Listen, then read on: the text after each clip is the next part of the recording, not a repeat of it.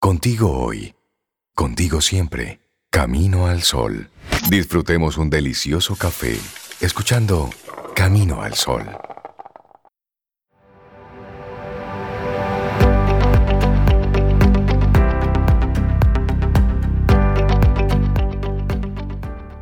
Y una hermosa idea que nos llega de Eleanor Roosevelt para comenzar el día así bien tempranito dice, con el nuevo día vienen nuevas fuerzas y nuevos pensamientos.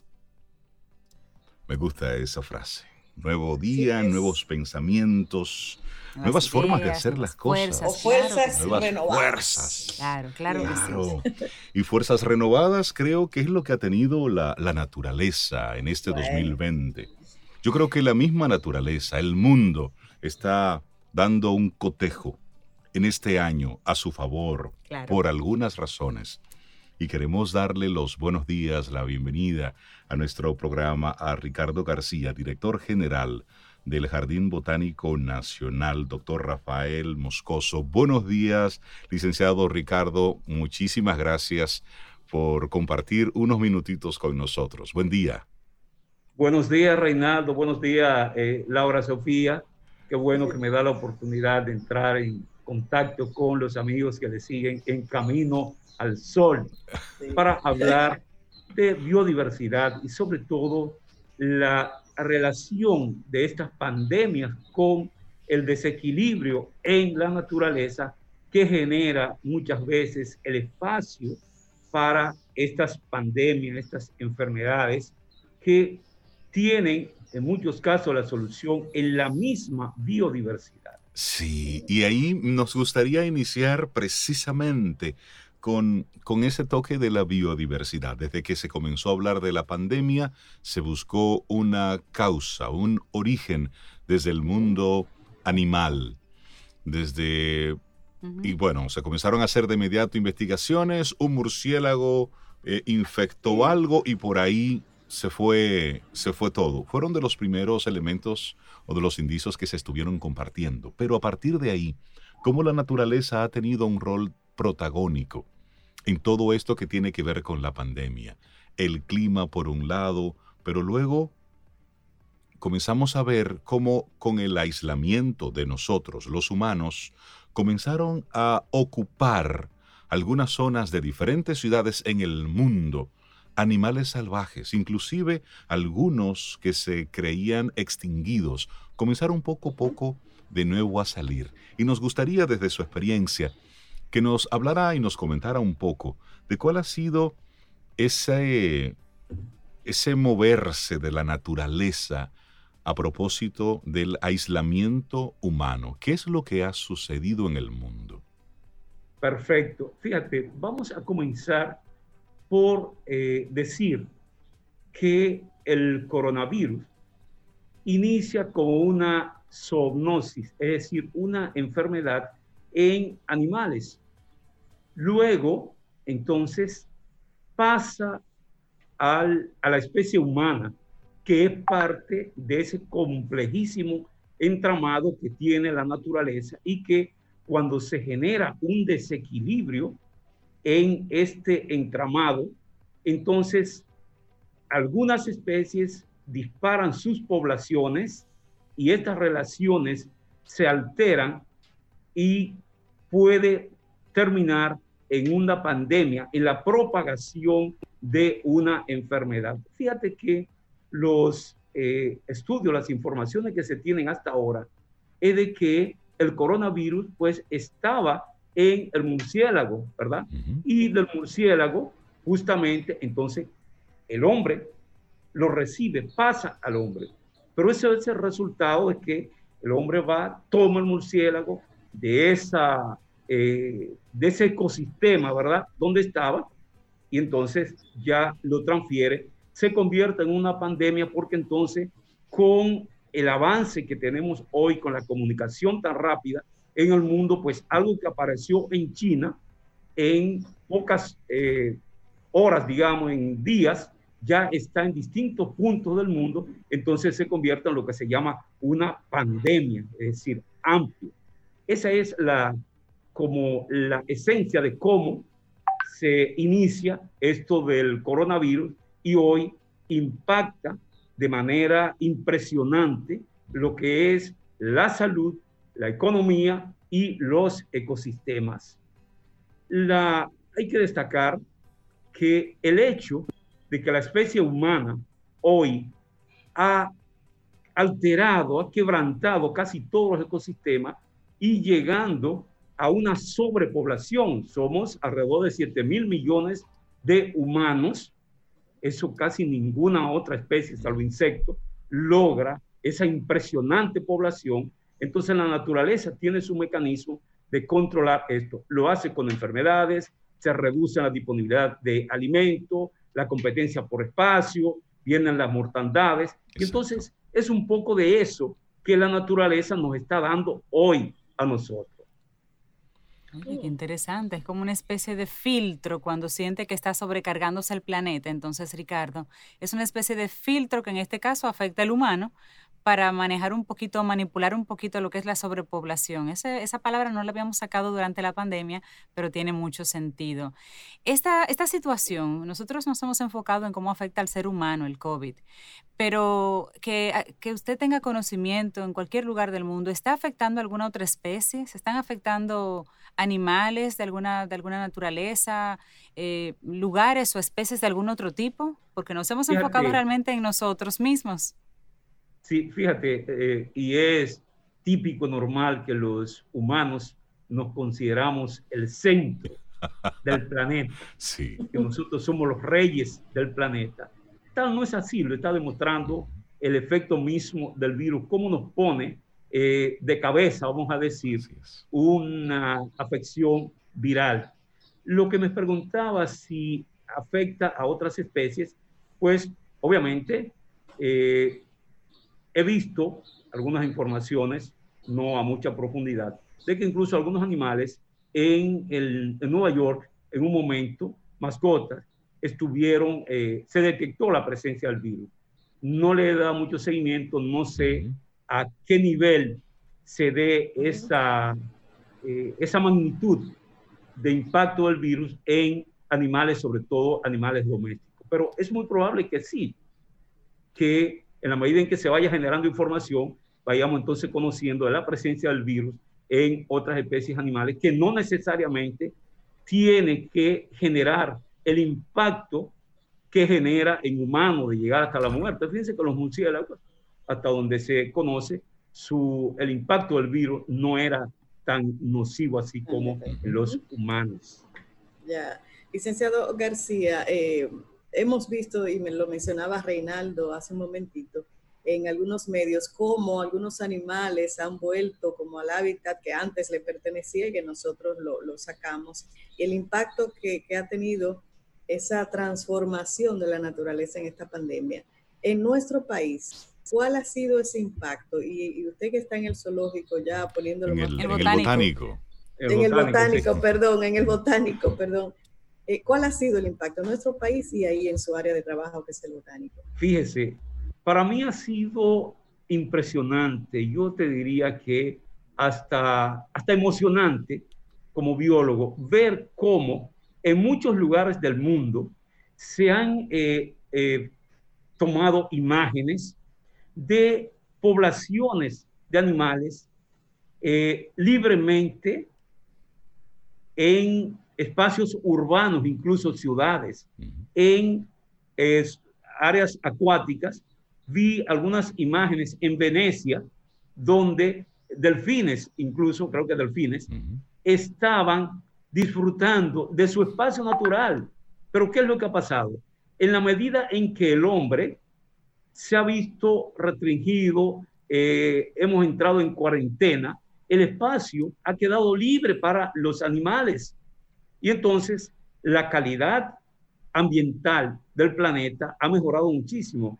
He visto incluso informaciones que hablan de la reducción del daño a la capa de ozono, ya medible, porque en la medida en que las grandes industrias contaminadoras, eh, los millones de motores de autos encendidos emitiendo monóxido de carbono, se ha reducido, pues asimismo, entonces, se ha ido susanando esos daños y mejorando la calidad del aire, la calidad de las aguas y obviamente el impacto de la presencia misma humana. Y te voy a decir en el caso nuestro particular. En estos días, hace como cuatro días, estoy aquí en la plaza central del jardín y veo un guaraguao sobrevolando el jardín. Wow. Que para mí era una cosa impresionante porque nunca había visto un guaraguao sobrevolando nuestro espacio. Obviamente él está más limitado, lo hemos empujado más hacia la montaña. ¿Qué te indica eso?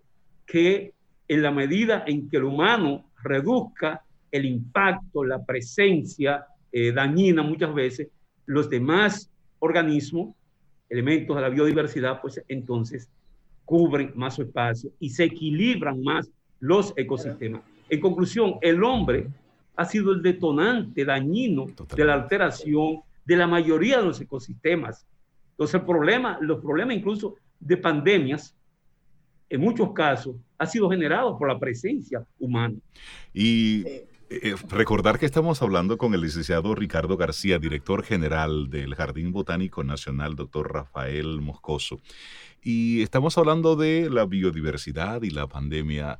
Eh, Ricardo, hace unos días nosotros, nuestro espacio de trabajo, bueno, pues nos, nos ausentamos, como prácticamente la mayoría tuvo que hacer.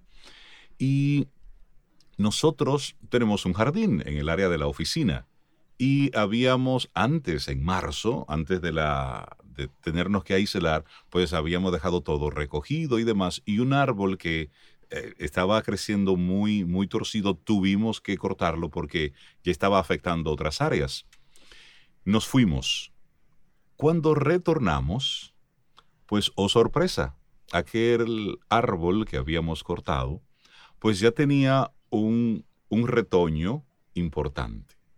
Sí. Yo venía una vez por semana a la oficina a ver cómo estaba todo, muy puntual, veía todo con mucha seguridad y me iba. Pero me daba cuenta cómo este retoño iba creciendo semana a semana de una forma para mí impresionante, porque lo veía cada cinco o seis días. Mi pregunta es, ¿acaso la naturaleza, las plantas, la biodiversidad, lo único que necesita de parte de nosotros es que nos, nos hagamos a un lado? que la dejemos tranquila? Fíjate, no necesariamente que nos hagamos a un lado, sino que seamos capaces de entender la naturaleza e interactuar con ella, porque el hombre, en la especie humana, es parte del planeta, es parte de la biodiversidad. Ahora, lo que sí tenemos que estar claro es que nosotros no somos ni los dueños, ni los que trazamos la pauta de ese entramado complejo de la naturaleza. Si tú, ese árbol, no lo, si ustedes no lo hubiesen cortado, él estuviera en su desarrollo normal, natural, aportando su servicio ecosistémico de calidad del aire, refugio para los demás elementos de la biodiversidad, alimento. Entonces tú podías disfrutar de un aire de más calidad, de incluso para alimentación, algunos eh, aves o algún otro animal que se alimentara de esa planta y sirve para tu propio sustento. Entonces está actuando de manera respetuosa, armónica con la naturaleza. No vamos a tener entonces en ese caso deficiencia o falta de recursos para sostener a la misma especie humana. Y es ahí donde se viene la discusión filosófica de si realmente ese llamado desarrollo, alto nivel de vida, ¿quiénes viven mejor?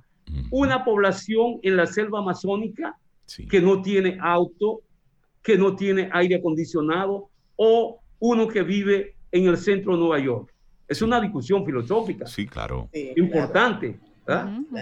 Por eso, el hombre parte del ecosistema, no dueño del ecosistema. Y hacia allá es hacia donde tenemos que formar, sobre todo a, los jóvenes a las futuras generaciones, de reducir los impactos con una conducta menos nociva, menos dañina al medio ambiente. En eso que estamos trabajando, menos vertidos para dañar las aguas, menos emisiones para dañar el aire. porque nos estamos dañando nosotros mismos. Sí, y en esa, misma, en esa misma línea quisiera preguntarle, porque hemos tenido en las últimas semanas, en los últimos días, la conmemoración, la celebración de algunos días importantes conectados con, con el medio ambiente, con los océanos, con el planeta Tierra.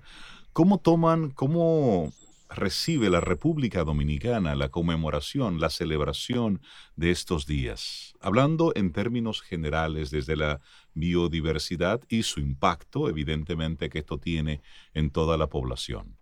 Sí, fíjense, la República Dominicana, hay que reconocer que se ha hecho un gran esfuerzo por parte de una gran parte de la población dominicana para eh, recuperar un poco de lo que hemos dañado, por ejemplo, en términos de reforestación, con el Plan Nacional Quisqueya Verde, nosotros, el país, ha plantado muchos millones de árboles que están ahí contribuyendo a mejorar la calidad ambiental.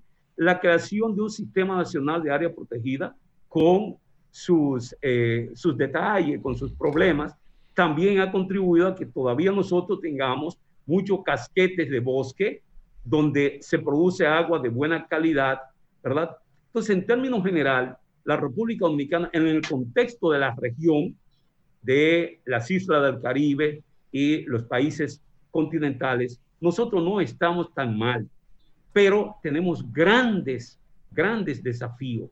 Y es mantener eso que tenemos y aumentar la cubierta boscosa que se ha demostrado que es el mecanismo más efectivo para disminuir el impacto del cambio climático que los humanos hemos generado y lograr esa eh, interacción armónica de todos los elementos de una biodiversidad tan rica como la es la isla española, pero sobre todo ya República Dominicana, porque Haití lamentablemente han perdido la gran eh, mayoría de sus elementos de la biodiversidad y como ecosistema. Nosotros, ese es un gran desafío que tenemos los dominicanos.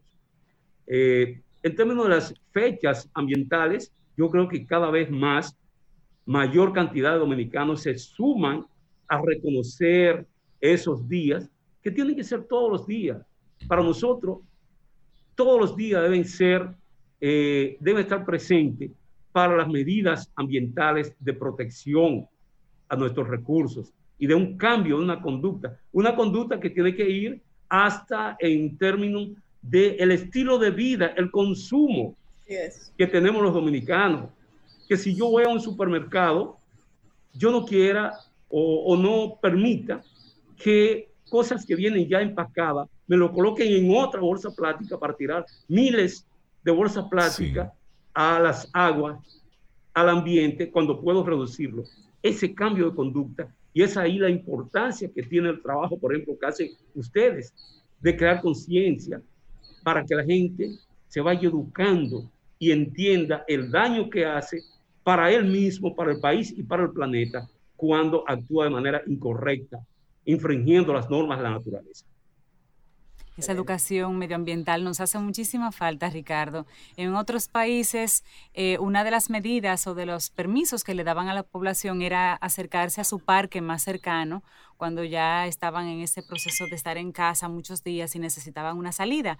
Y en muchas ciudades, grandes ciudades, se da que cada ciertos kilómetros, cada ciertos bloques, hay un parque para la población. Aquí tenemos grandes parques, pero están concentrados, o sea, el Mirador, tenemos también aquí el Jardín Botánico, el Mirador Norte, pero esa costumbre de tener pequeños parques por, por, barrios, por, lugares ya urbanizados, eh, no solamente que se ha perdido un poco, sino que las autoridades cuando han querido hacer un parque, y lo han hecho, de hecho, lo han construido, como no hay una costumbre, no hay una educación medioambiental, las personas tienen que mantenerse, los trabajadores del ayuntamiento en este caso, de las alcaldías, mantenerse limpiando y cuidando los parques porque la gente del entorno, más que aprovecharse de él para su beneficio personal, los destruyen. Entonces, ¿qué, qué llamados podríamos hacer, Ricardo, para que las personas entiendan que cada árbol, que cada espacio verde, que cada jardincito, que cada construcción que en la ciudad se hace para el beneficio de la población es de todos? Y que eso realmente puede ayudarnos o podía habernos ayudado en un caso como esta pandemia en el COVID si todos esos parques hubiesen estado en las mejores condiciones, cuidados por sus usuarios. Dos cosas. eh, dos aspectos en los que siempre me he expresado dicho. Educación. La gente tiene que estar consciente de su responsabilidad, del peligro, del riesgo que para él mismo y para su entorno, su descendencia, significa dañar el medio ambiente. Segundo, autoridad y normativa. Es decir, hay que crear la normativa que le digan a usted, mire, usted no puede cortar los árboles en esta condición sin seguir estos pasos para tener la orientación. Si usted lo hace, entonces viene el tema de la autoridad. La autoridad, que aunque suene duro, pero todavía la República Dominicana, mucha gente, lamentablemente, solo entiende en base a una eh, acción fuerte con la autoridad. Es decir, esas dos cosas. Educación, la normativa como herramienta para que la autoridad actúe. Eso yo creo que nos ayudaría muchísimo. El tema del agua, Ricardo, sabemos cómo la vegetación, cómo lo verde es lo que también nos permite ese preciado líquido. ¿Cuál es la, realidad de República Dominicana con el tema de la producción de agua? Fíjate, interesantísima eh, tu, pregunta, tu cuestionamiento. La República Dominicana, y sobre todo aún lo que tenemos un poco más de, edad, vimos lugares de República Dominicana donde el agua existía en abundancia, muchos arroyos, muchas cañadas con agua permanente, que cuando no teníamos el sistema de agua por los grandes acueductos, que ahora tenemos los grandes acueductos, pero sin agua. Antes teníamos mucha agua, pero sin acueducto. Yo prefiero la presencia de mucha agua sin la instalación física, porque el recurso es importante. ¿Qué situación tenemos hoy? En la medida en que República Dominicana ha ido perdiendo su cubierta boscosa, que sabemos que la disponibilidad de agua en calidad y abundancia depende de la cubierta boscosa. Eso ya no tiene discusión. En la medida en que hemos perdido bosque, hemos perdido cantidad y calidad de agua. En la medida en que ha aumentado la población, ha aumentado la demanda de agua en calidad y abundancia. Entonces, hoy República Dominicana, y lo dicen los datos de organismos internacionales, investigaciones dominicanas, hay provincias, hay lugares en República Dominicana que ya tienen una fuerte tensión por el agua, porque no hay disponibilidad. Y la gente te dice, nosotros nos suplíamos del arroyo tal o del río tal, pero está seco. O hay que reducir el servicio de agua porque no hay disponibilidad. Es verdad que el cambio climático ha afectado mucho, pero yo pienso que el mayor efecto para la falta de agua que tenemos en Dominicana se debe a la destrucción de los recursos. Entonces, ¿qué hay que hacer? Eh, hemos planteado, lo he dicho en varias ocasiones, la República Dominicana tiene que abocarse a la construcción de un número considerable de pequeños y medianos embalses para retener agua cuando vienen estos periodos de lluvia y entonces que esté disponible para aquellos periodos donde viene la sequía. Porque ¿qué pasa con nosotros? Viene una temporada de mucha lluvia, como no tenemos embalse suficiente, el agua en pocas horas está en el mar. Ya entonces no hay disponibilidad para agricultura, no hay para servicios domésticos y entonces ahí viene la crisis. Hay que hacer una inversión en ese sentido. Y unido a eso, obviamente, lo que ya decíamos, que es transversal y que es fundamental, la educación. El dominicano tiene que aprender a utilizar el agua con un criterio más racional. No es posible que usted entre a ducharse y usted dure 10, 15 minutos con el grifo abierto, echándose agua, desperdiciando un recurso que no tenemos en abundante. Entonces hay que educar sobre el tema del agua. Y la agricultura dominicana también ya hay que adaptarla, hay que aplicar tecnología que reduzcan el consumo de agua para producir. E incluso si seguimos a ritmo que vamos, dentro de un tiempo nosotros no podremos producir con la, eh, el estilo, la tecnología que se hace, producir arroz, porque esa agua la vamos a necesitar para suplir la demanda doméstica. Recuerden ustedes, Dominicana está recibiendo alrededor de 6 millones de turistas. Tenemos que disponer de agua para 6 millones de turistas, casi 11 millones de dominicanos, probablemente casi la mitad de la población en Haití. Estamos hablando de que este pedacito de tierra, esta media isla, tiene que garantizar agua para probablemente más de 25 millones, de, personas. No es un juego. El agua es un asunto crítico y hay que garantizarla en cantidad, pero también en calidad, porque usted tiene a veces agua disponible, digamos Río Osama, Isabela, pero ¿quién puede consumir el agua de Osama e Isabela? Y así de muchísimos arroyos que pasan cerca de los centros urbanos. Un tema de calidad también. Interesante escucharle hablar, Ricardo, porque nos pone en perspectiva real para preocuparnos, no, ocuparnos, porque eso es lo que debemos Esa hacer. Es la palabra. Ocuparnos, ocuparnos. las dos cosas, también preocuparnos. Pero que sea esa ocupación la que nos lleve a tener un, un uso racional del recurso que tenemos, que es el, el recurso agua, y por otro lado, bueno, pues ver esas iniciativas que están aplicando en diferentes comunidades y luego eso que de forma exitosa se está aplicando en muchas comunidades, pues eso también eh, aplicarlo aquí y ese reconocimiento, ya que las grandes ciudades, Santo Domingo, Santiago, somos los grandes consumidores del recurso, pero aquí no se produce agua. No. No, es en las montañas. En las montañas, que son los lugares más deprimidos, más olvidados. Así es, así es.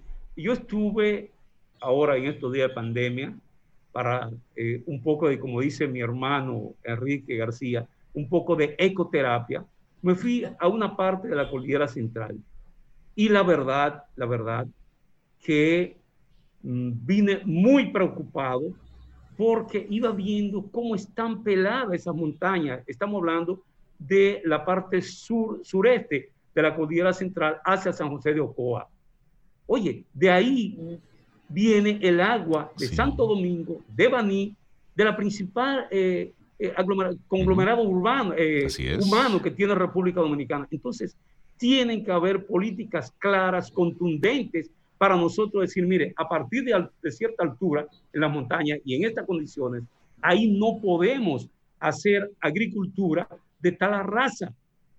Hay que buscar mecanismos para garantizar esa calidad. Hay buscar alternativas. Porque déjame decirle que el agua está muy relacionada también con el tema de la expansión y el efecto, la magnitud del efecto de las pandemias. Ahora mismo, claro. los lugares que tengan menos disponibilidad de agua tienen mayor probabilidad de ser impactados porque hasta para higienizarse y para consumir un agua de calidad tienen problemas. Entonces, el agua es fundamental también para el tema de las epidemias o pandemias, como en este caso. Finalmente, Ricardo, me gustaría que habláramos de algo bello, que es la rosa de Valladolid. Perfecto, perfecto. Después, de hablar. Y, dedicarle este segmento a, don Magino Corporán, quien es un, es un enamorado y un romántico. Fíjate, la, la República Dominicana tiene un gran privilegio de poseer la isla, pero muchas ya se han perdido en Haití, más de 6.000 especies de plantas. Y dentro de ella hay algunas tan peculiares, tan particulares como la rosa de Valladolid, que se decidió escogerla como la flor nacional por su belleza, pero también por su rareza. Y fue un mecanismo que también nos permitió entonces eh, a darla a conocer y desarrollar iniciativas para salvarla, para su protección. Y hoy yo te digo que hemos plantado, distribuido, están creciendo por ahí más de 25 mil plantitas de rosa Valladolid eh, con mucha frecuencia me, la gente me escribe por WhatsApp, me manda las fotos. Mire qué bonita está mi flor nacional.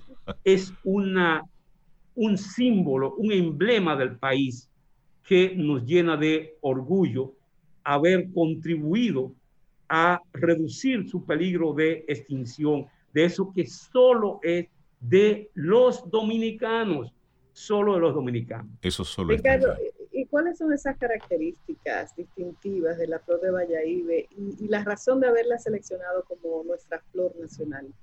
Sí, varias. Hubieron discusiones en principio de qué planta escogíamos como flor nacional. Se habló del ébano y se habló de otras especies del roble, pero la rosa Valladolid, si usted observa, la flor es como una rosa de un tamaño considerable, preciosa, impresionante. Es un cactus, uno de los pocos cactus que tienen hojas. Eh, su distribución restringida solo a una parte ahí en, en la región este, la zona de Valladolid, con lo cual estaba en un peligro crítico. También eh, ya conocíamos un poco de la facilidad de propagarla por esqueje, por tallito, y a la vez también por semilla, con lo cual tenía un gran potencial de propagación Exacto. y que usted puede podarla, la puede dejar que crezca a su tamaño normal. Es decir, es muy eh, noble, es muy manejable, a pesar de las espinitas que tiene, que son un poco incómodas. Pero la razón fundamental, la belleza, la rareza, la facilidad de manejarla y de propagarla. Y con ello estaban protegiendo un elemento de nuestra flora que estaba casi perdido. Excelente, gracias. Realmente es, es, es preciosa y, y, qué bueno, Ricardo, porque República Dominicana hay, hay de todo, pero sobre todo tenemos una biodiversidad que debemos cuidarla. Pero es rica, es preciosa. Impresionante. Tenemos... Somos, somos, uno sí. De los llamados puntos calientes de biodiversidad del mundo. Sí. Con unos elementos de la flora, de la fauna, porque no hablamos de la fauna, pero aquí hay una cantidad de elementos endémicos, uh -huh. desde anfibios, reptiles, aves. Usted se imagina lo preciosa que es la cotorra o el perico dominicano, o la cigua palmera, única en el mundo, es nuestra ave nacional, que vive en poblaciones relativamente grandes, asociada a la distribución de la palma real y de otros elementos de Claro. con un papel ecológico que yo sueño que nuestros biólogos, sobre todo los jóvenes ahora, sigan estudiando esa interacción de esos elementos endémicos, la cigua, la palma y otros elementos, para nosotros entender más esa riqueza, ese legado que tenemos en República Dominicana. Y ahí es donde entra la importancia de que esto se sepa, de que esto lo hablemos. Eh, Claro, hay tantas Sí. cosas que debemos, que podemos y que debemos hacer por nuestro país. Y esta generación tiene esa responsabilidad. Por un lado está el conocimiento, pero ese conocimiento no se debe quedar en manos de unos pocos. Eso tenemos que llevarlo a todos los rincones, porque en la medida en que conocemos, en la medida en que vamos teniendo ese tipo de información, podemos cuidar para que las futuras generaciones puedan disfrutar y que no solamente queden esas cosas como una referencia de lo que fuimos, tuvimos, éramos, no, sino de qué, qué hizo esta generación para preservar lo que es la biodiversidad. Don Ricardo, muchísimas gracias. Para nosotros es un lujo antes, tenerlo aquí. antes de soltar a don Ajá. Ricardo, ya están escribiendo personas que quieren propagar la flor de Valladolid y preguntando cómo y dónde la consiguen. Así. nosotros en el Jardín Botánico siempre tenemos alguna disponibilidad.